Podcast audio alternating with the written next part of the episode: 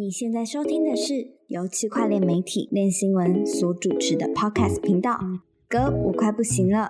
本节目由 BinX 交易所赞助播出。国际加密货币交易所 BinX 已在全球超过一百个国家推出，拥有超过五百万名用户，全台交易量第一，提供现货、衍生品、跟单及网格交易。现在加入 BinX，立即享有最高五千美元的新手福利。嗨，欢迎收听这一集的歌舞还不行了，我是韦德。今天我们要邀请到一个很特别的人物，就是 Benson。然后，呃，Benson 习惯人家叫介绍你的本名吗？呃，其实大家都叫我 Benson，好，比较少叫我本名。对，好，那我想就是听节目的人应该有很多人都已经认识他，然后他。呃，就是俗称 KOL 啦，KOL 就是 Key Opinion Leaders，就是呃关键意见领袖这样子。那嗯，过去在至少在 FTX 事件之前，其实他的平呃个人的呃不管是各种社交平台啦，脸书啊，然后 Telegram 啊等等地方都蛮受到关注的。那当然在 FTX 事件之后呢，他不管是他的公众形象，或者是大家对他的呃，观感都有所改变，然后他自己的生活也受到了很多的影响。那今天我们就，其实 FTX 事件也快要一周年了，然后我们今天就很开心可以邀请到他，然后让他来跟大家聊一聊。那首先也请 Benson 跟大家介绍一下，可能有一些人还不认识你。好，大家好，我是 Benson，然后我是二零一九年到二零二二年，我是跟 FTS 深度合作的 Influencer。然后那个时候我的 title 是呃社群合伙人 community partner，嗯，对，那呃在二零一九年到二零二二年的时间，其实基本上我的角色就是去呃是一个 influencer 的角色，去帮助他们去管理台湾的 trader 的 community，嗯，那这个 community 其实呃到后期其实还蛮大，大概有两万人左右，对，那呃我我我的身份基本上就是去做 FTS 的 advocate。嗯对，所以这是我主要的身份。那我本身也是一个二级市场的一个 trader 这样子。OK，好的。那嗯，因为其实就是 FTX 破产之后前后啦，其实就是有很多的争议发生嘛。然后你其实也沉寂了一段时间，就是光是刚刚讲的那个呃交交易者的那个频道，其实也好长一段时间没有在公开的贴文。不过最近就是开始有一个。新的一个贴文，然后我们因此也写写了一个文章，叫做“班神启动”，这是一个网络梗这样子，然后也受到蛮多的关注。那对于你的付出，其实很多人会问为什么，然后你要怎么解释这件事情？OK，呃，其实呃，为什么我我觉得可能要先去解释说为什么是这个时间呢？嗯，因为其实我爸。是六月的时候开刀，嗯哼，然后这阵子其实我我的老婆有一个蛮重要的亲人也过世，哦，所以其实前好呃好长一段时间其实是在处理家里的事情，嗯，然后再来就是说，因为九月二十九号是 claim submitting 的 bar date，嗯哼，然后我发现有非常多的人就是还卡在一些地方，然后感觉如果没有及时去处理这个事情的话，可能对大家的这个权益会有很大的一个受损。所以那个时候我才选择说，这个时候我应该要频繁的出来，呃，去跟大家沟通一些事情。嗯，对，因为其实后面会开始进入到一些这个破产重组，会有一些比较嗯重要的一些事情是大家要去关注。嗯嗯那所以我才会选在这个时间。对，那所以所以你付出的的原因是出于一个我对 FTX 受害者的。责任感，所以你觉得你要来讲一些关于就是索赔网站等等事情呢？还是你有新的，就是你觉得你要再回到以前的模式，再开始讲一些关于 trading 的观念啊，或是评论的一些事情吗？呃，我觉得主要目的是你刚刚讲，就是 trader 的观念跟一些一些事情。但是是为什么是这个时间？是是主要是是是我刚刚讲的 bar date，跟我其实六呃今年的六月之后，基本上都在处理家里的事情。OK，不然我应该会更早的去。哦，去网络上有一个就是发生的一个动作。嗯哼，对我也有看到你最近在 Twitter 其实也开始有对一些时事开始有评论了嘛，就是基本上是回到以前的状态这样。对，因为因为我觉得就是如果你没有一个嗯类似 opening 的东西，你突然就回来，这样也很怪。你你突然就帮大家说这个 claim 要要怎么搞，我觉得也很奇怪。所以那一篇文算是一个个人状态的一个公开的一个更新。嗯哼，对，那。嗯，因为其实 FTS 进入破产重组的这个状态之后，其实认真来说，呃，散户是几乎基本上是没有什么事情可以做的，因为中间它等于说它就是一个被保护的阶段嘛，你也不你也不太可能去维权，或者是说你要去哦打跨海的官司去做诉讼或干嘛的。对，所以其实呃，如果我们以 FTS 从去年十一月十一号申请破产到现在，嗯，散户真的有意义。Take action 的时间其实就是这两个月，在这在这其他的时间基本上都是当个吃瓜群众在那边看 SBF 怎么样，然后看 FTS 的八卦。就这段时间，呃，认真说，就是你说要维权或者是要干嘛，其实更多的是，我觉得那时候大家更需要的是一个情绪的出口。嗯哼，对。那我的话就是绝对是被骂爆嘛，所以那个时候我出来当这个情绪的出口，我觉得一定也会有很多人去，嗯。就是不谅解这件事情，所以那个时候我的我的方式是，呃，就是那个时候已经有一个受害者的群，嗯哼，然后我就跟那个群主，就是麦前群主了，Michael 有一些呃固定的一些哦交流，就是他他他有时候会来问我一些问题，嗯，然后他也邀请过我在那个受害群，就是有做一场就是 AMA，嗯哼，然后基本上就是跟针对我就是在 FTS 的破产的我自己个人的理解啊，以及就是一些。公开事宜的部分，我就在那个群里面就这样，就是有有做这几件事情。嗯哼，对。那但我于于我个人而言，我觉得我比较务实啊，我就觉得说，哎，如果真的要帮助到大家什么的话，我一定选择就是实际上对大家有帮助的时间节点再出来，我觉得比较有意义。OK，对呀，好，就是其实这一次，嗯，算是付出的时候，有其实有受到蛮多的。批评的啦，就是我觉得好像又回到了那个时候，嗯，对你有很多的评判的那个那个状态，就是有的人又在回复去说，哦，你看他当初又是说了什么什么，所以才怎么样怎么样。那你觉得我们现在回顾了这件事情的话，你觉得你当初在破产前后，你觉得有什么做错，跟你没有做错的地方吗？哎，我觉得这个问题要回答很小心。嗯，不过我觉得我肯定是有做错的地方。嗯，我觉得我那个时候呃做了一些 statement，那这些 statement 哦，它是基于当时的公开事实，嗯但是后面的推论很很明显是错误的。嗯嗯，对。那我觉得我做的最两个做最错误的推论，第一个是当时我说，嗯，FTT 被 CC 公开到货其实是好事嘛。嗯，对不对？那那个时候我的想法是是是这样，就是说，嗯，如果今天你是一家公司的老板。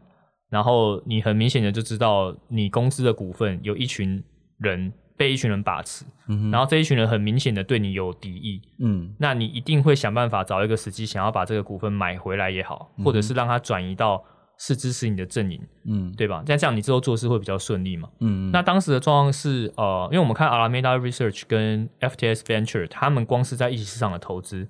就是好几个 billion 的等级，嗯哼，那他们可以投出去好几个 billion，那 which means 他们的那个嗯 fund size 一定是更大的嘛，嗯，所以那个时候我就看，我就稍微算了一下 FTT 的那个那那那一包大概大概多大包，嗯，我记得是大概五亿八千万美金左右，嗯，所以那个时候很自然的就会觉得说，呃，如果 Alameda Research 真的可以把这一包吃下来的话，嗯。其实对于 FTT 未来的发展其实会更好，嗯哼，对吧？因为你你在做股权回购或者是这种代币回购的时候，其实你一定会希望是一个相对便宜的价格。嗯，那当时 FTT 的价格其实是在二十二块。嗯哼，那大概是可能是近期就是也算是熊市的一个相对的一个低点。嗯，所以那个时候我会觉得说，那你你与其说之后牛市的时候，然后你会面临一个很大的卖压，然后这个卖压来自一个。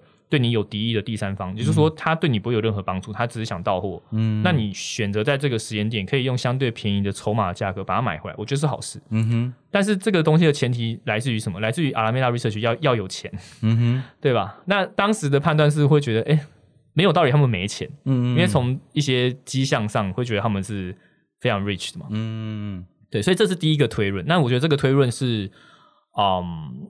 是前提错误，嗯前提对啊，就是关，这是刚才讲的是关于这对 FTT 的币价的评论嘛？那但是我觉得对于很多的所谓的分析派的 KOL 来说，有一个盲点，就是当你立论的这些根据，它根本就不是真实的，或者是很多真实的情况是埋在水面下的，那你的推论就可能完全错误了。没错，没错，这个这个这个也是我觉得我自己有一个很大反思的地方，因为很多时候其实你的逻辑可能没有错，嗯，但是你的逻辑的前提如果是有问题的，那后面的逻辑推论就都会是错的。嗯，对我这边我再举一个例子，比如说当时我有人在讲就是 FTT 会被清算这件事情嘛，然后那个时候我的判断是。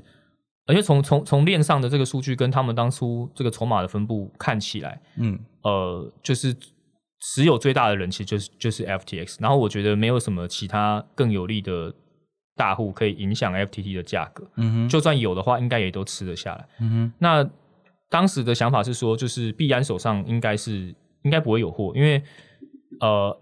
币安当初是 FTS 很早期的的投资者，那然后那个时候的新闻稿是写说他们是股权投资，然后也有一部分的这个 FTT，对。对，然后后来在二零二一年的时候有一轮融资，然后那个时候 SBF 公开的讲法是他们跟币安分手了，嗯哼，对吧？这这个应该各大新闻应该都有报，嗯，然后 SBF 的讲讲法是他们就是从我们的 table 上面 clear，就他们完全退出了，嗯哼，那那时候 CZ 也是很有风度的说，对我们就是好聚好散这样。所以那个时候，呃，从那个时间节点来看，一般人的推论，包括我，会觉得，哎，那那他们手上应该是股权也好，代币也好，全部都是出清的状态。嗯，结果没有想到，其实后面 under table 的其实状况，真实状况是，他们把 FTS 把股权买回来的时候，其实是用现金跟 token 买回来的。是啊，也就是说，他们其实手上还有一大包的 FTT。嗯哼，对，那这个东西其实是，呃，就是我。我觉得是 under table，然后当时的新闻也不会讲到这一点。嗯，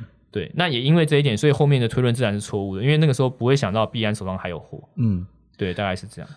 那那那我们刚才讲这个推论错误，最终证明是错误的东西，你会归入归归咎为是你做错的地方，还是没有做错的地方啊？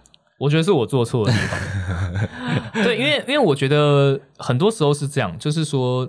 你要去思考的是，有些关键的推论，如果它的证，它它不是这么的强力的一个浮上水面的一个事实，对，其实你应该要去思考这个，它，因为它它很有可能成为一个逻辑上的漏洞，当当这个漏洞是错误的，其他其他全其他其他全错，是。对，所以就是我觉得我在我在做这些 statement 之前，我应该要更有 disclaimer，就是说，哎，那这个东西它前提是什么？对，对吧？那这个前提，呃，虽然说媒体都这样报，但是我们还是要去怀疑。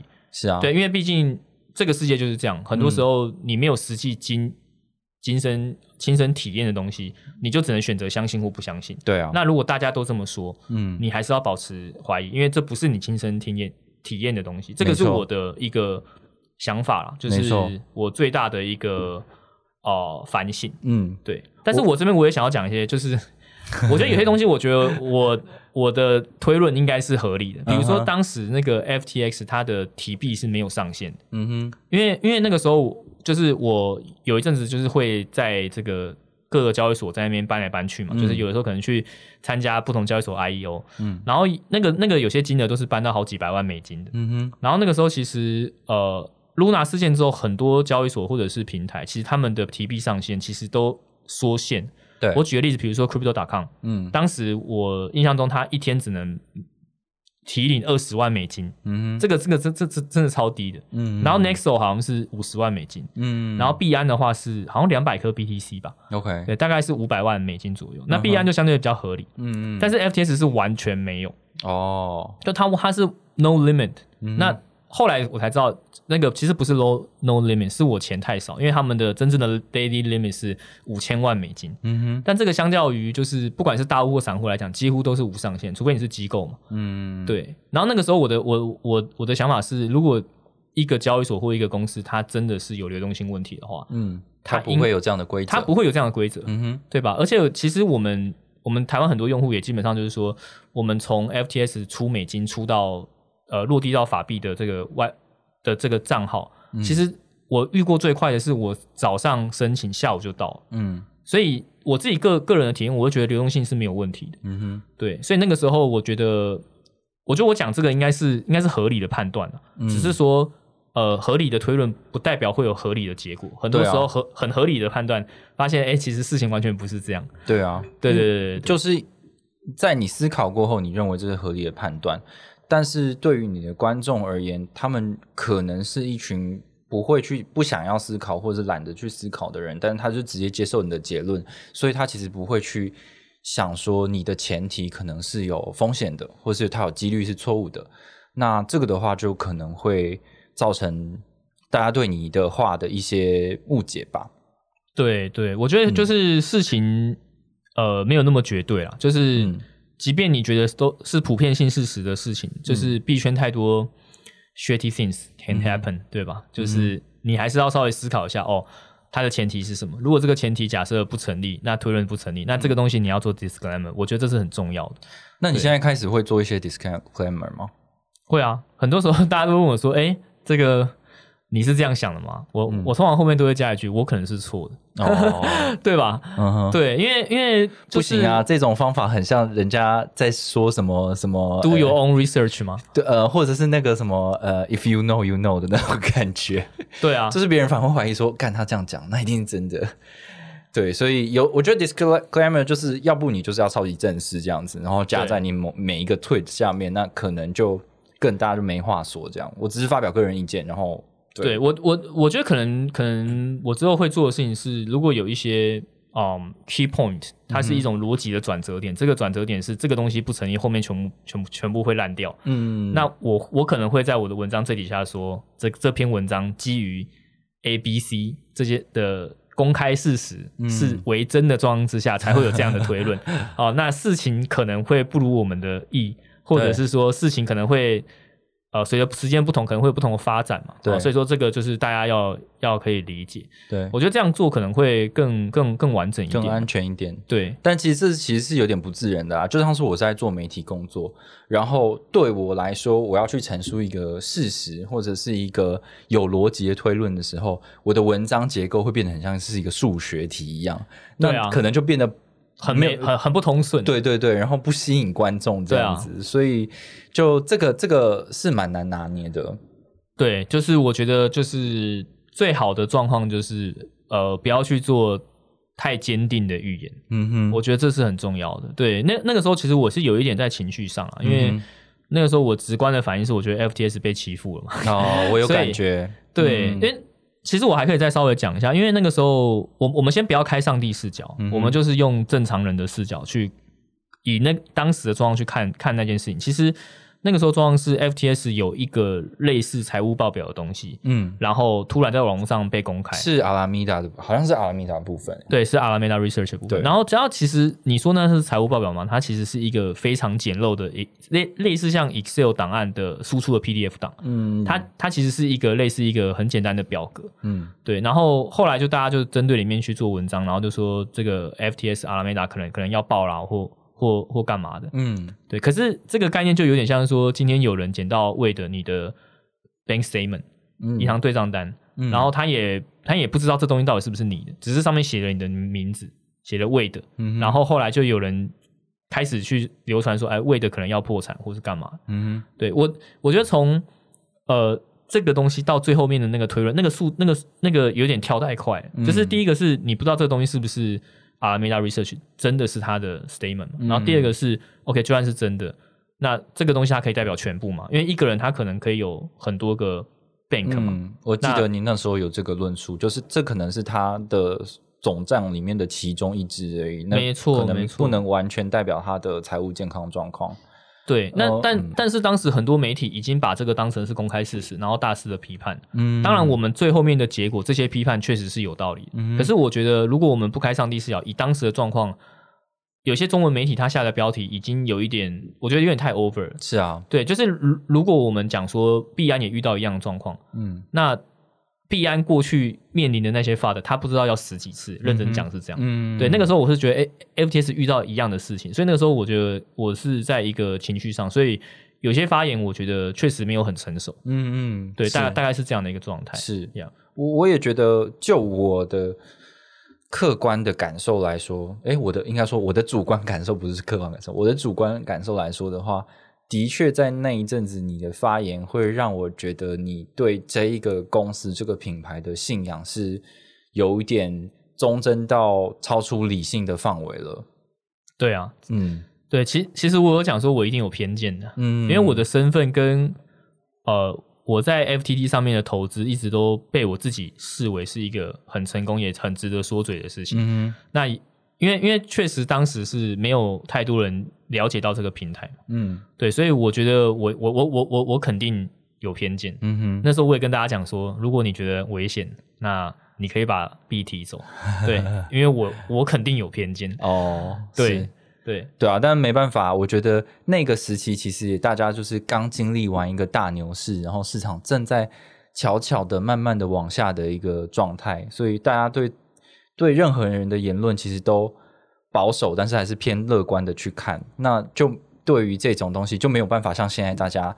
一样这样风吹草动，只要一有事情，大家马上跑了散了。就是反而我觉得 FTX 事件之后带给蛮多投资者一个警示，就是说不管怎么样，你就是风险意识一定要有。这样对，没错。嗯，其实我有去问一个呃蛮资深的投行的前辈，嗯。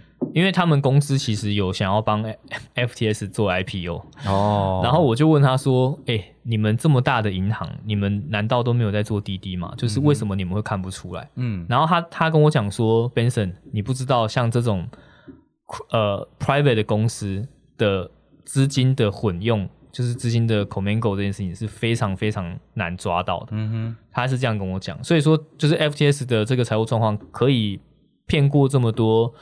顶尖的投资人其实是不能说都是他们滴滴上的错误，嗯，因为我们看到像嗯 Paradigm，然后像红杉，然后还有这个加拿大养老基金以及淡马锡嘛，对啊，这些人可能可能会有些人他滴滴上做的比较不舒服，呃，比较疏忽，可是你不能说全部都没做滴滴嘛，这这个不太可能，嗯，毕竟是好几亿美金的投资，嗯，对，只是说这这件事本质上确实是很难看出来，这个是那个投行前辈跟我讲，嗯嗯，对。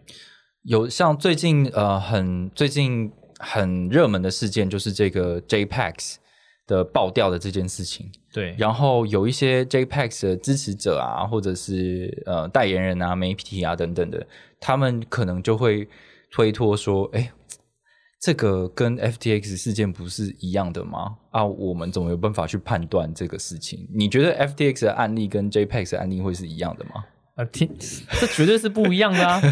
我我觉得，如果讲说 FTS 是一场骗过几乎骗过所有人的精心的阴谋，嗯，那 JPS 就是一场赤裸裸的诈骗，对吧？因为其实正一个有正常尝试的币圈人都会知道，永续合约应该要有资金费率，一个有正常尝试人都会知道，赚钱大所都给不出二十 percent 年化的。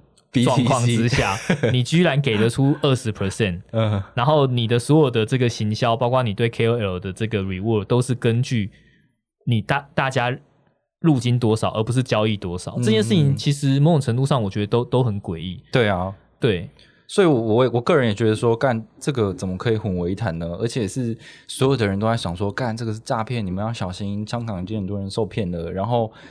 我觉得不应该再拿 FTA 事件来当理由，然后，而且在 FTA 事件之后，大家应该要更加更加谨慎了。没错，没错。其实，其实我我自己一个 personal take，这是超级 personal，但我觉得，嗯，不管是媒体也好，或者是说个人也好，就是有曾经推荐过 JPEX 的，其实都要打一个 red flag。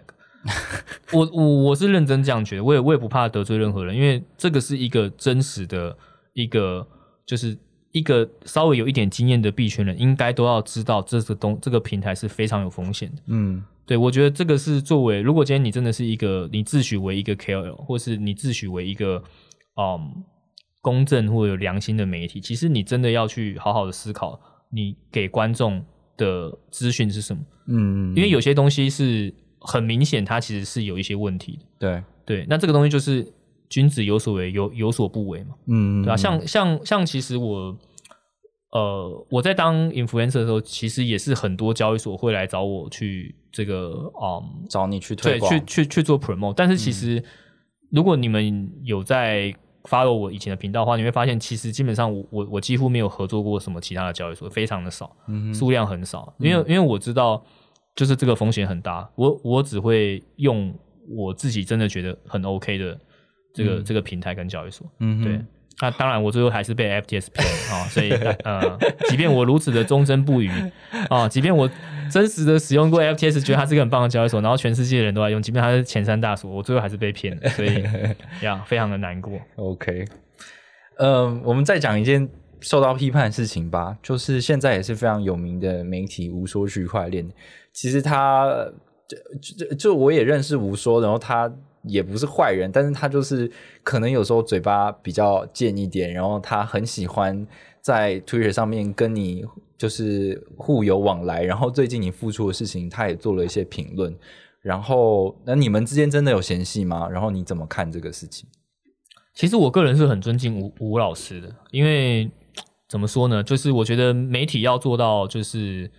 哦，很公正，然后不偏颇，老实说是不容易的。但我觉得吴说有一件事情做的很好，是虽然他们比较类似快讯，可是他们在快讯发出来之前，我我觉得他们的那个滴滴就是可以快速的去查核这个新闻资讯是否正确。我觉得这个东西代表他们还是一个蛮有良心的一个媒体。嗯嗯嗯。那呃，我我觉得其实我们之间没有没没有什么嫌隙啦，只是说当时呃，FTS 在出事之前，就是吴老师有在 Twitter 上面讲说，就是请 FTS 回应。A 回应 A，B 回回应 C，嗯，就是他有稍微公开的讲说，就是他觉得有问题，然后就是 FTS 应该要公开回应这些问题，嗯哼，对，那那那个时候我我在下面回应，我是说我觉得呃，因为因为他的那些问题很明显是针对那一张不知道哪里来的 statement，嗯，对，那所以所以我那个时候我的回应是，我觉得这些指控现在是都没有都没有根据，那没有根据也也很合理嘛，因为当时 FTS 他还没有。公开的回应，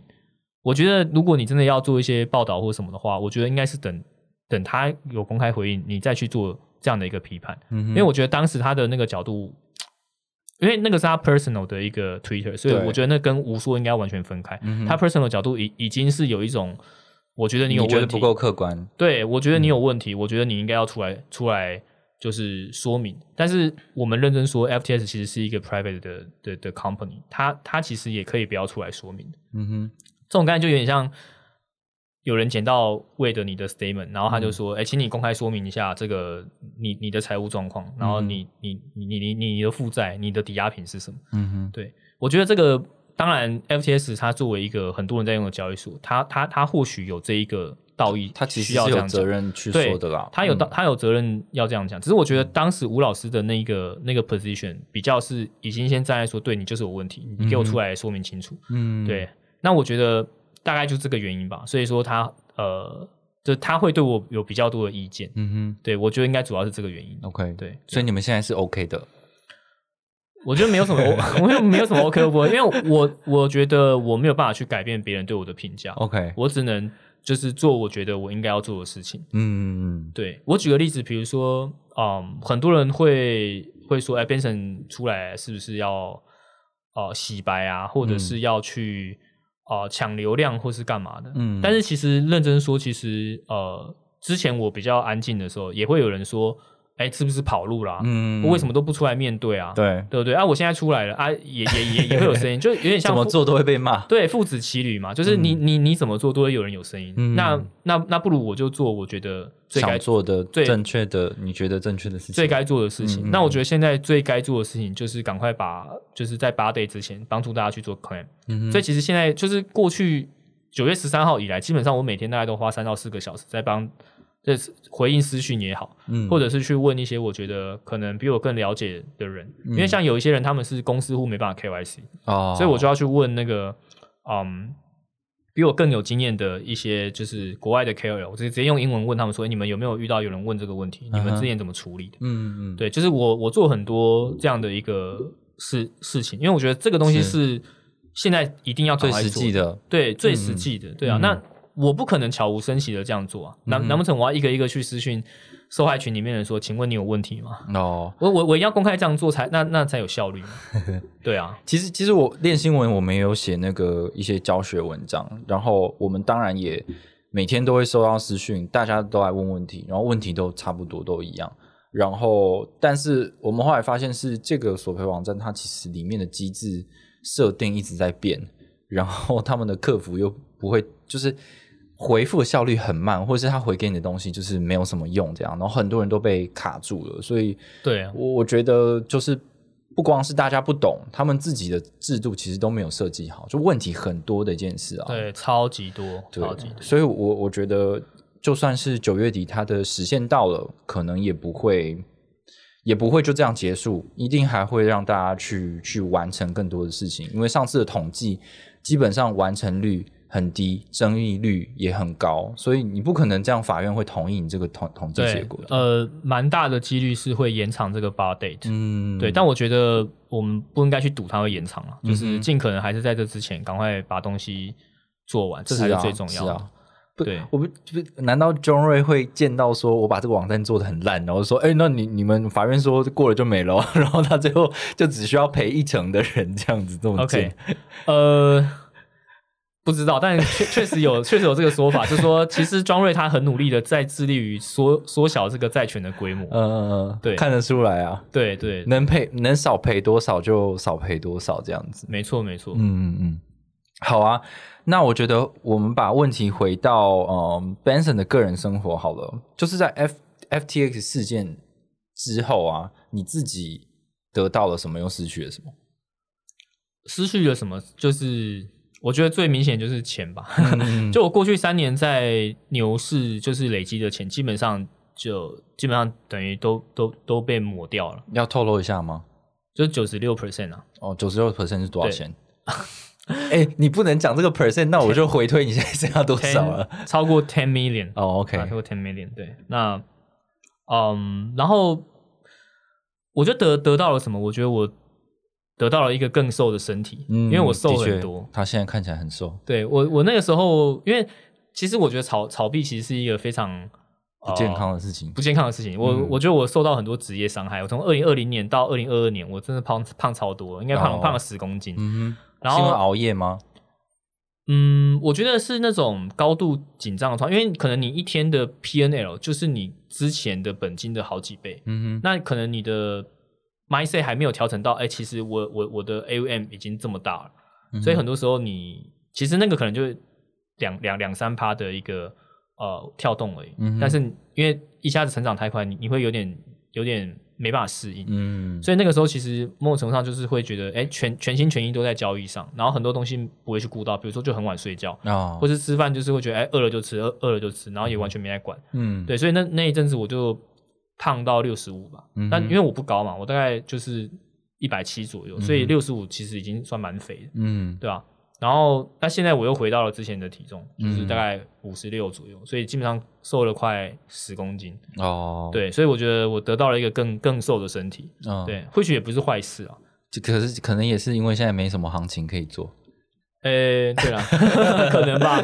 对啊，我但但我但我觉得还有一个，我觉得可以去讲，就是我觉得我得到的是，我得到了一群我觉得我可以看得出来真真心关心我的人。嗯哼。对，因为很多时候是，嗯，就是不缺锦上添花人嘛，就是大家其实都是落难的时候才会知道谁是真心的好朋友。那我我觉得，嗯，在这件事情上面，我的感受其实是挺深的，嗯，对啊，所以我觉得我我很我很感谢那些就是愿意相信我，愿意呃相信我不是故意在 FTS 破产之前，然后在那边讲一些就是啊。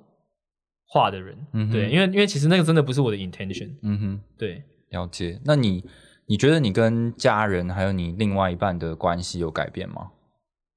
嗯，我觉得其实也改变蛮多的，但不，但我觉得总总体是好的改变。嗯，对，因为我觉得，哦，因为老实说，我的我的原生家庭的背景其实是非常普通的，就是小时候我在。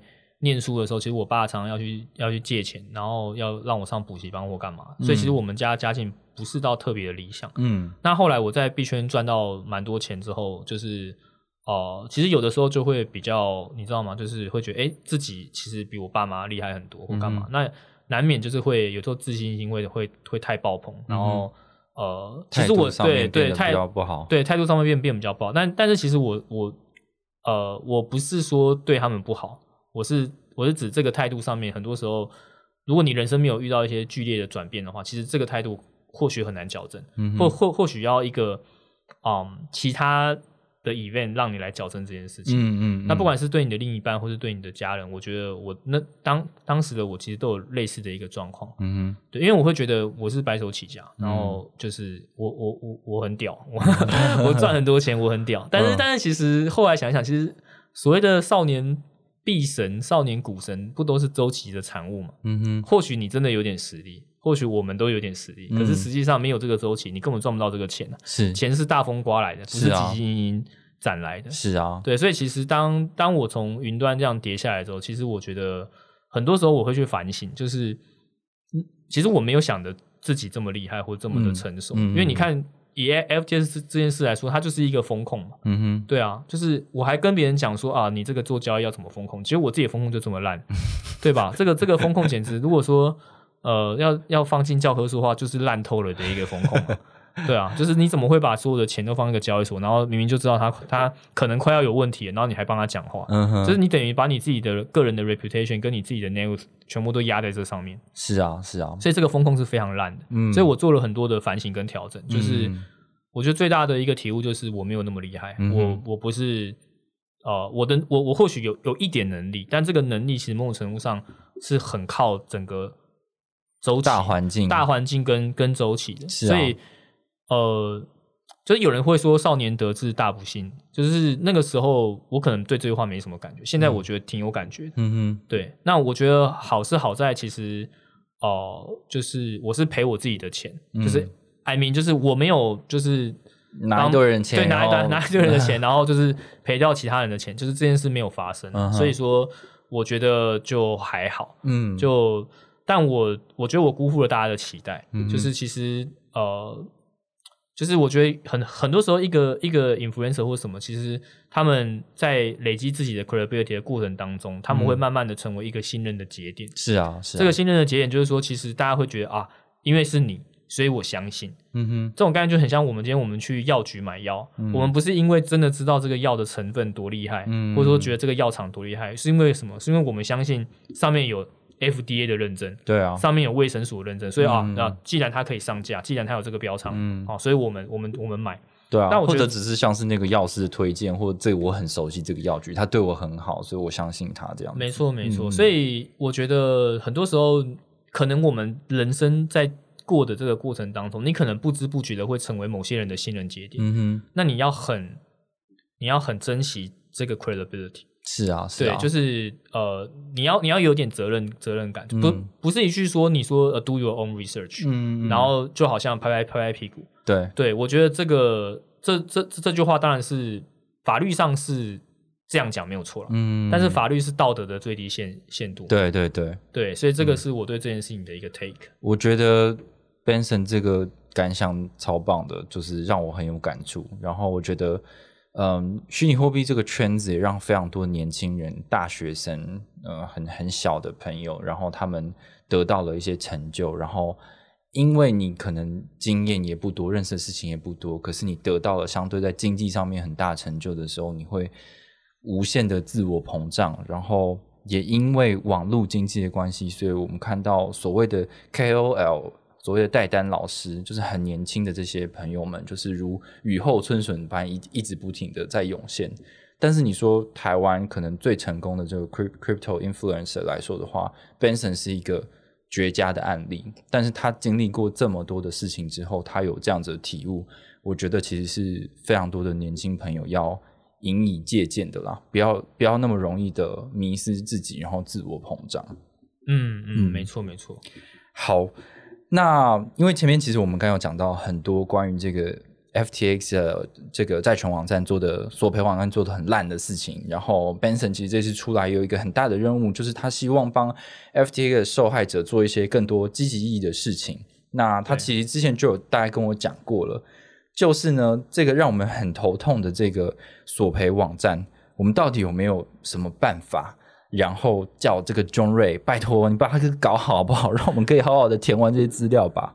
OK OK，呃，我我我先讲一下来龙去脉，就是这个可能要从美国的 Chapter Eleven 去讲起。嗯，就美国的 Chapter Eleven 它是破产重组嘛？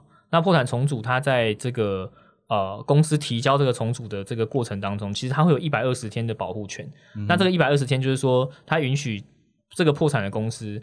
在这一百二十天二十天的时间之内，去想出一个重组的方案。对，那这段时间其实是一个保护期，就是没有人可以去打扰他，就是呃，没有人可以合法的去跟他要这个索赔，也没有办法去维权或干嘛的。嗯，但是这个一百二十天是可以延长的。嗯，那最最长我记得可以延长到二十个月。嗯哼，对，那庄瑞现在就是在他已经延长，他现在已经在延长期了。对对，他要延长第二次了。嗯哼，对，那这件事情其实其实对我们来说到底有什么影响？就是说。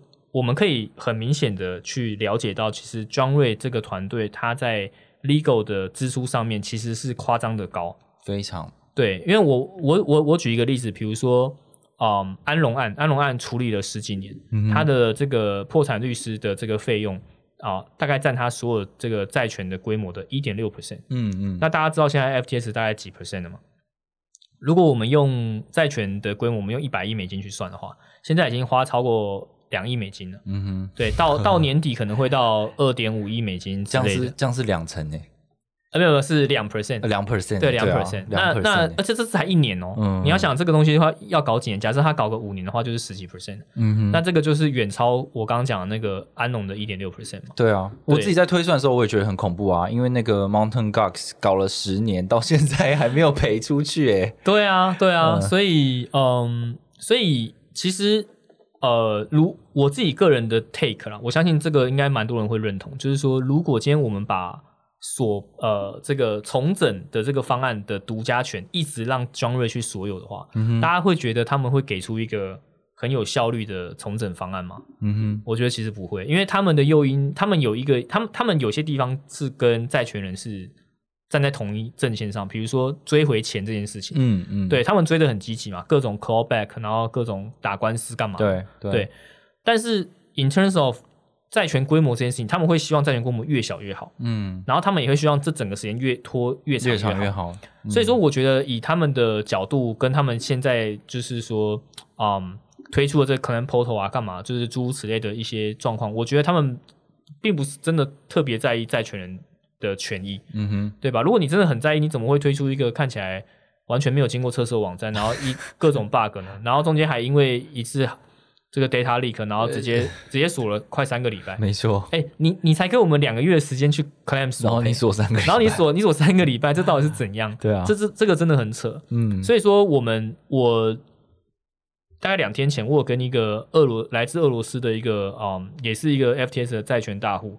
那我们就是联合写了一封信，那这封信里面就是在讲，就是我们为什么觉得法官不要再去延长 John 瑞的这个独家的这个重整方案的这个权利。嗯哼，对。那我们就讲到很多啦，包括刚刚讲那可能 portal 的事情嘛，然后包括也也讲到他的 legal fee 就是有点太高，然后以及就是说这个他们当时不是跟 UCC 吵架嘛？对啊，就是呃，他们是说他们不买买。呃，这个短期国债，可是他们有放活存啊，对不对？可是你知道现在短短期国债跟那个活存大概差一 percent 吗？嗯，哎，等一下要讲一下，就是有的人可能不知道 UCC 是谁，总之他是众多的债权人团、大型债权人团体之一啊。然后之前就有在说，这个中瑞都不好好的去管理这些资产，然后影响到债权人的权益。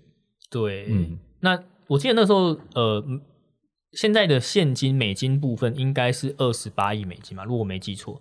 那你看少一 percent，一一年就是两千八百万美金呢，那可以支付好几天的这个 legal fee，对对吧？那就是我们都把这些东西先写进了这个信里面。那我们就想要跟这个法官讲说，诶，其实我们觉得庄瑞根据刚刚以上的这个这个考量，我觉得不应该给他独家的这个权利继续延长。嗯哼，对。那大家不要觉得说，哎，这个好像会把这整个呃。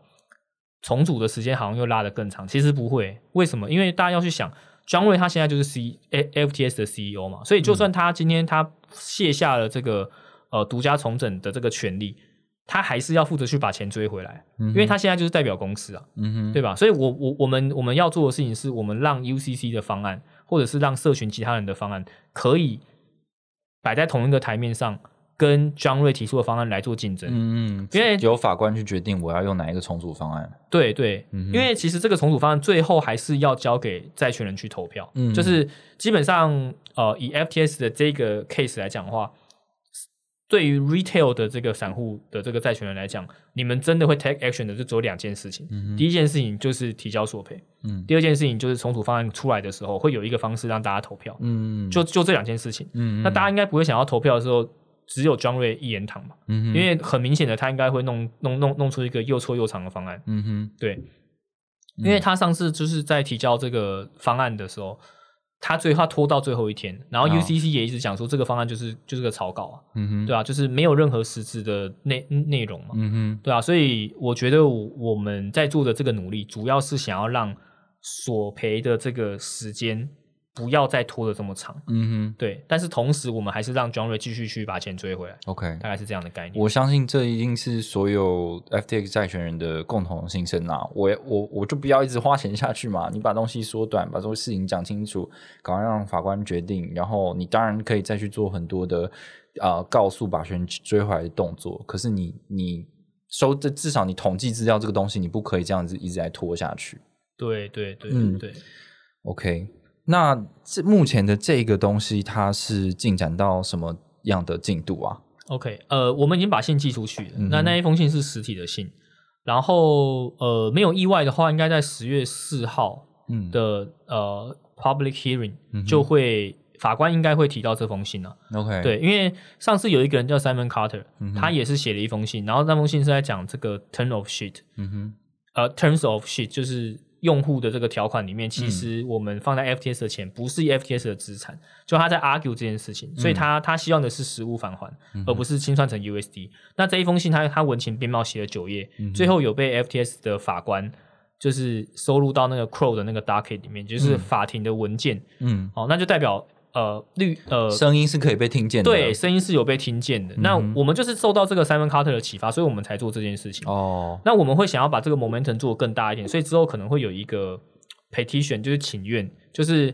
让大家去复议这封信的内容。因为这封信的内容基本上就是在靠北创瑞团队，以及我们希望不要再给他延长他的独家的对独家的这个权利。那这样其他人的这个方案才有可能浮出水面。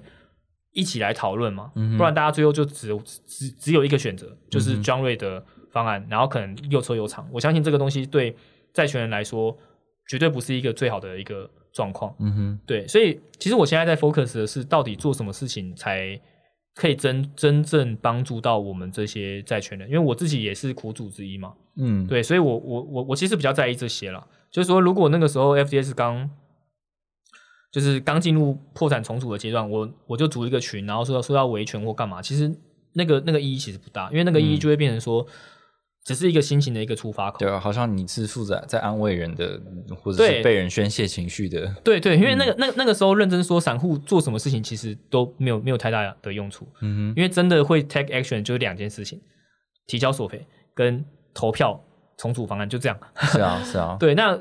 所以我的角度会说，那我们就针对这两个东西来帮助债权人，嗯，这个是我的我的一个角度。是，我觉得挺好的。然后相信 Benson 也会跟大家分享更多的讯详细的讯息啊。然后，嗯，我觉得除了散户在这个案件里面是其实是很后端的，就是人家要把事情决定好之后才会通知你的这件事情之外，我觉得在亚洲，然后在台湾的这些用户，其实很多可能是家庭主妇啊、大学生啊，然后。这些英文又几乎全部都是，呃，这些资讯又全部都几乎全部都是英文的，然后又很多复很多复杂的呃法律的用语啊等等的，我就觉得就是非常不友善啦。我们也是透过像是像是 Benson 这样，或者我们媒体，然后我们再提供他一些很片面资讯，其实几乎都没有办法完整的告诉说告诉他们说，哦，现在就是怎么一回事。对对对啊，好像是变成我们是 重组团队的客服一样。对对对对啊。OK，好，那嗯，接下来我想要问一件事情啊，就是我们刚刚有谈到那个 KOL 的这个事情嘛，然后台湾就是自从这个呃 Benson 就是一统江湖的时代结束之后呢，开始这个群也不是群魔乱舞啦，就是说这个 进入了魏晋南北朝的时代，有非常多的。KOL 在台湾这样子的活动啊，那你以过来人的身份来说，而且现在其实很多国家都开始对，嗯，KOL 其实就跟传统的证券市场有点类似像投顾的角色，很多人在讲的内容其实是跟投顾内容是相同的，所以他们其实也开始有限制了。那你觉得现在 KOL 应该要更注意哪些事情？哎，前阵子那个法国是不是有说什么？还是要要通过考试啊？要通过考试？哎，我觉得我是 我觉得这个你想当主考官是吧？没有没有没有没有，我觉得这个我我还蛮赞同的哦。对，因为因为有一些有一些人是怎么说呢？就是不知道为什么他就在那个位置上，他就是很，但是就是有一些 follow 的，但是其实他的这个部分的一些专业能力可能是还没有到那个水平。其实其实这这件事情，在我相信不止在币圈，在很多圈子其实都有，因为。如一个人，如果他是在某个能力圈外的话，他没有办法有这个能力去 review 这个人的能力。嗯哼，就像今天我不会唱歌，我其实是不知道一个唱歌很厉害的人，我怎么去评价他的高低。嗯，我只能很片面的觉得，哎，这个人好像唱歌很好听。嗯，大概就大概就这个概念。所以老实说，那个那个考试虽然说听起来很蠢啊，但我觉得这总归是一个方向嘛。是啊，你还是要有一个方式去至少。快速的去 filter 到底哪哪些人是 OK，哪些人是不 OK。嗯，对对对。然后如果你没这些资格的话，你最好就不要在公开公开场场合乱讲相关的资讯。没错，没错，没错。对。然后其实我自己个人的话，就是说，嗯，我我觉得 KOL 在这种推荐项目嘛，哈，或者说在讲一些行情的时候啊，其实我。以我个人为例啦，其实我我早期就还蛮蛮蛮会去喊单的嘛，对。可是其实我的这个影响力，就是我频道超过三千人之后，其实我就慢慢的不做这件事情。其实有有两个原因，第一个是呃，因为。人少的时候，我会知道大家的水平大概在哪里。比如说，大家会知道哦，这个是数据流的某个体系，嗯，所以它的 risk and rewards 是是是是长这个样子。可是当人很多，就是会有很多其他可能还没有那么认识你，或者没有认那么认识你交易体系的人进来的时候，你讲话就要变得很小心，嗯，因为毕竟呃，这些人他可能呃他在做一些交易决策的时候，可能跟你熟悉的那个圈子可能不太一样。是啊，对。那所以后面其实越到你会发现，我越到后期，基本上我就越讲大盘我基本上很少在针对呃单一的项目去讲，就是因为我发现越来越有越来越有这个状况。嗯，对，所以我会觉得就是说，嗯，就像你今天有人去讲呃台股的指数，不会有人说你在带单嘛，因为台股是这么大。嗯，可是如果今天你去讲某一只个股，那可能就有问题。哦，对，所以我我我会觉得就是说，以我个人现在的状况来讲的话，就是。如果是真的是讲那种个股或干嘛的，我可能会选择在有限制的小群去分享我的看法。嗯哼，但是更公开的平台，我可能就不会去讲，因为我觉得这个东西是你不知道这个人的，你不知道看看的人的风控或或者是怎么样，因为他他他他认识你不够久嘛。嗯，对。一一开始所谓的 KOL 可能呃进来群的都是还算是。认识的朋友，对，然后当然，那你就畅所欲言无所谓嘛。可是可能像 Benson，他后来群越来越大，越来越多陌生人进来的时候，可能你就必须要为你说的话要多留意一些风险。所以可能他的他的想法是，嗯，如果在比较大的场合、大的群组、大社交的平台的话，可能相对就会再更保守一点。我们讲的是一个大方向的东西，而不会针对。对个股或单个币去做评论，这样，或者是某个东西的趋势，嗯，比呃，对啊，比如说像 f r i e n d a Tech，它它现在产品越来越 develop 的那方向越来越投机嘛，就是就是大概讲这种东西吧，因为你你也不太好说什么啊，谁的那个这个 key 很棒，赶快去买，我就不会想这种事情。对对对对对，因为我觉得呃，这种这种东西就是其实风险还是很大的，嗯，对，所以呃，我觉得就是。作为 influencer，就是 do your own research，永远都是一个最好的保护盾啊。嗯哼。但是我个人觉得，这就是法律是人最低的道德限度。嗯。就是你不应该只用啊，呃，我我免我免费跟你讲啊，所以说 do your own research，你赔钱你不要来找我。嗯。其实你不能用这种方式去思考，你应该要去思考的是，我的影响力现在有有有有些人就是会发喽。嗯。那我要怎么样让他们知道我的？思考是缜密有逻辑的，并且让他们知道背后的风险是是在哪里。对啊，我觉得这个是这个是比较负责任的做法。没错，对，就是有的人可能觉得说，哦，我有这种 disclaimer，就是呃，可能声明，所以我就畅所欲言了，我就完全没责任。但事实上不是这样子，的，就是没错，那个是一个最低最低的限度，大家还是会可能会因为你的话而受到很多的影响。对啊，我觉得什么 non-financial advice 跟那个 do your own research 其实都是屁话。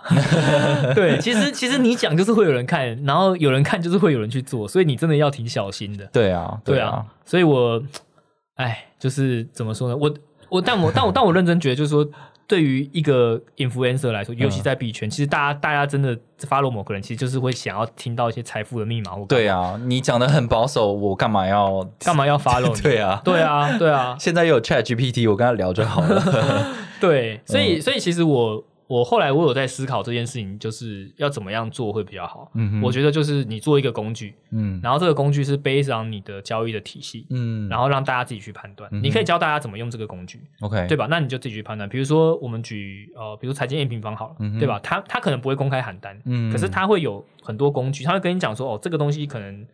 这样子的数据代表现在的 cycle 是在哪一个象限，然后在哪一个象限的时候呢？哪些的资产表现会比较好？哦，那让 user 自己去判断嘛。嗯哼，我觉得这个是一个比较健康的一个至少我有数据佐证的推理，这样子没错。而而且我觉得就是说，你你把选择权放在愿意相信你的这些 follow 的人的身上，嗯哼，对，然后你可以做一些教学，这个是我觉得我比较我之后可能会比较去嗯去处理的一个方向。OK，对，好，那最后最后。想要问 Benson 说，你除了当然就是帮大家处理这个 FTX 相关的事情之外，还有什么个人计划吗？嗯，我因为我刚刚有提到，就是说我有在做一个 trading 的一个 dashboard，嗯哼，就是我原本就会看一些数据，嗯，那这些数这些数据我把它 aggregate 起来，然后把它呃编转成一些指数，嗯，然后我会希望把这个东西就是分享给大家，让大家可以呃根据某一个 mechanism 或是一个 system，然后来判断你币圈的长线仓位，你要该怎么操作？哦，所以你会做一个工具产品就是了。没错，没错。那这个这个产品一开始会是免费的啦，就是先让大家先先试用嘛。那那当然后期呃要怎么样去 monetize？因为这个东西是是我跟几个朋友一起一起做的。对，我觉得那个就是之后再说，因为这个东西必须先产生价值，OK，你才有办法让别人买单。这是一个啊个人的计划。好，对啊，我我都忘记问你了，你之前不是有那个 Mac Tree DAO？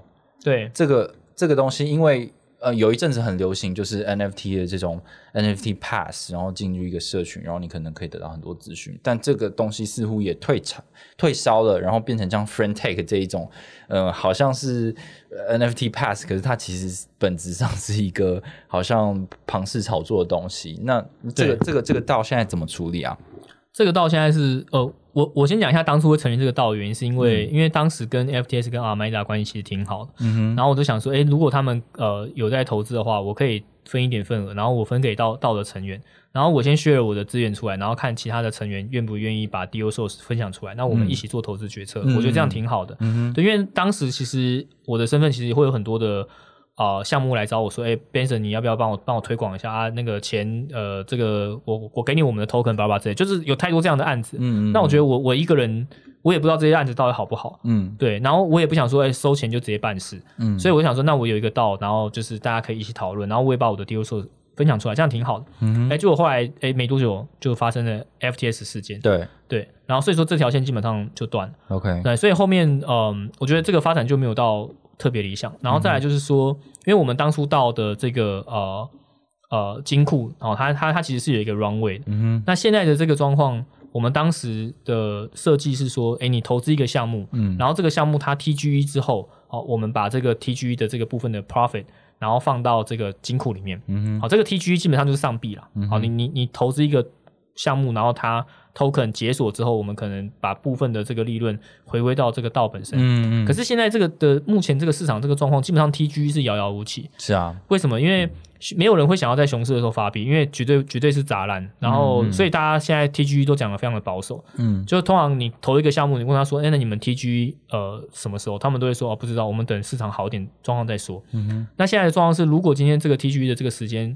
就是 let's say 可能是在二零二四年的年中之后，嗯，那我我们的道的这个 treasury 基本上是没有办法去支撑这么长的 runway，嗯，所以后面我们就转型成就是说我们会做孵化，就是因为有些项目啊，它就是的 founder 是我们的道道的成员，嗯，那我我觉得我们就用道的这个力量去帮助他去 promote，哦，帮他做 alpha testing 也好，或者是帮，因为我们道也有些 influencer 嘛，就是 influencer 可以去帮忙写这个啊。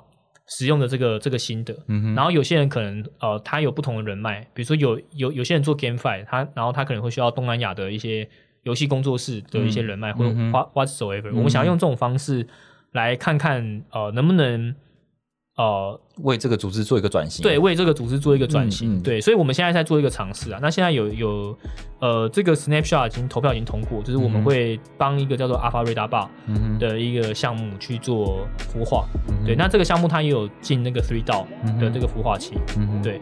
那他们最近才刚 release 产品的，也就是我我们现在就是有密切的在跟他去。呃，讨论，因为 founder 也是我们的 DAO member，这样，嗯呀，那我们就试试看用这种方式，呃，能不能就是做转型？OK，对，不不一定会成功，但是我们就试试看。好，今天非常谢谢 Benson 来我们节目跟我们分享这么多的事情，无论你喜欢他或是不喜欢他，我觉得至少他今天非常诚实的跟我们分享他很多的想法。然后他也会持续在社群上面跟大家互动，然后分享他更多的观点，然后也为 FTX 的受害者带来更多，嗯，我认为是正向的帮助。那我们这一集就到这边，今天谢谢 Benson，好，谢谢魏德，我们下次再见，拜拜，拜拜。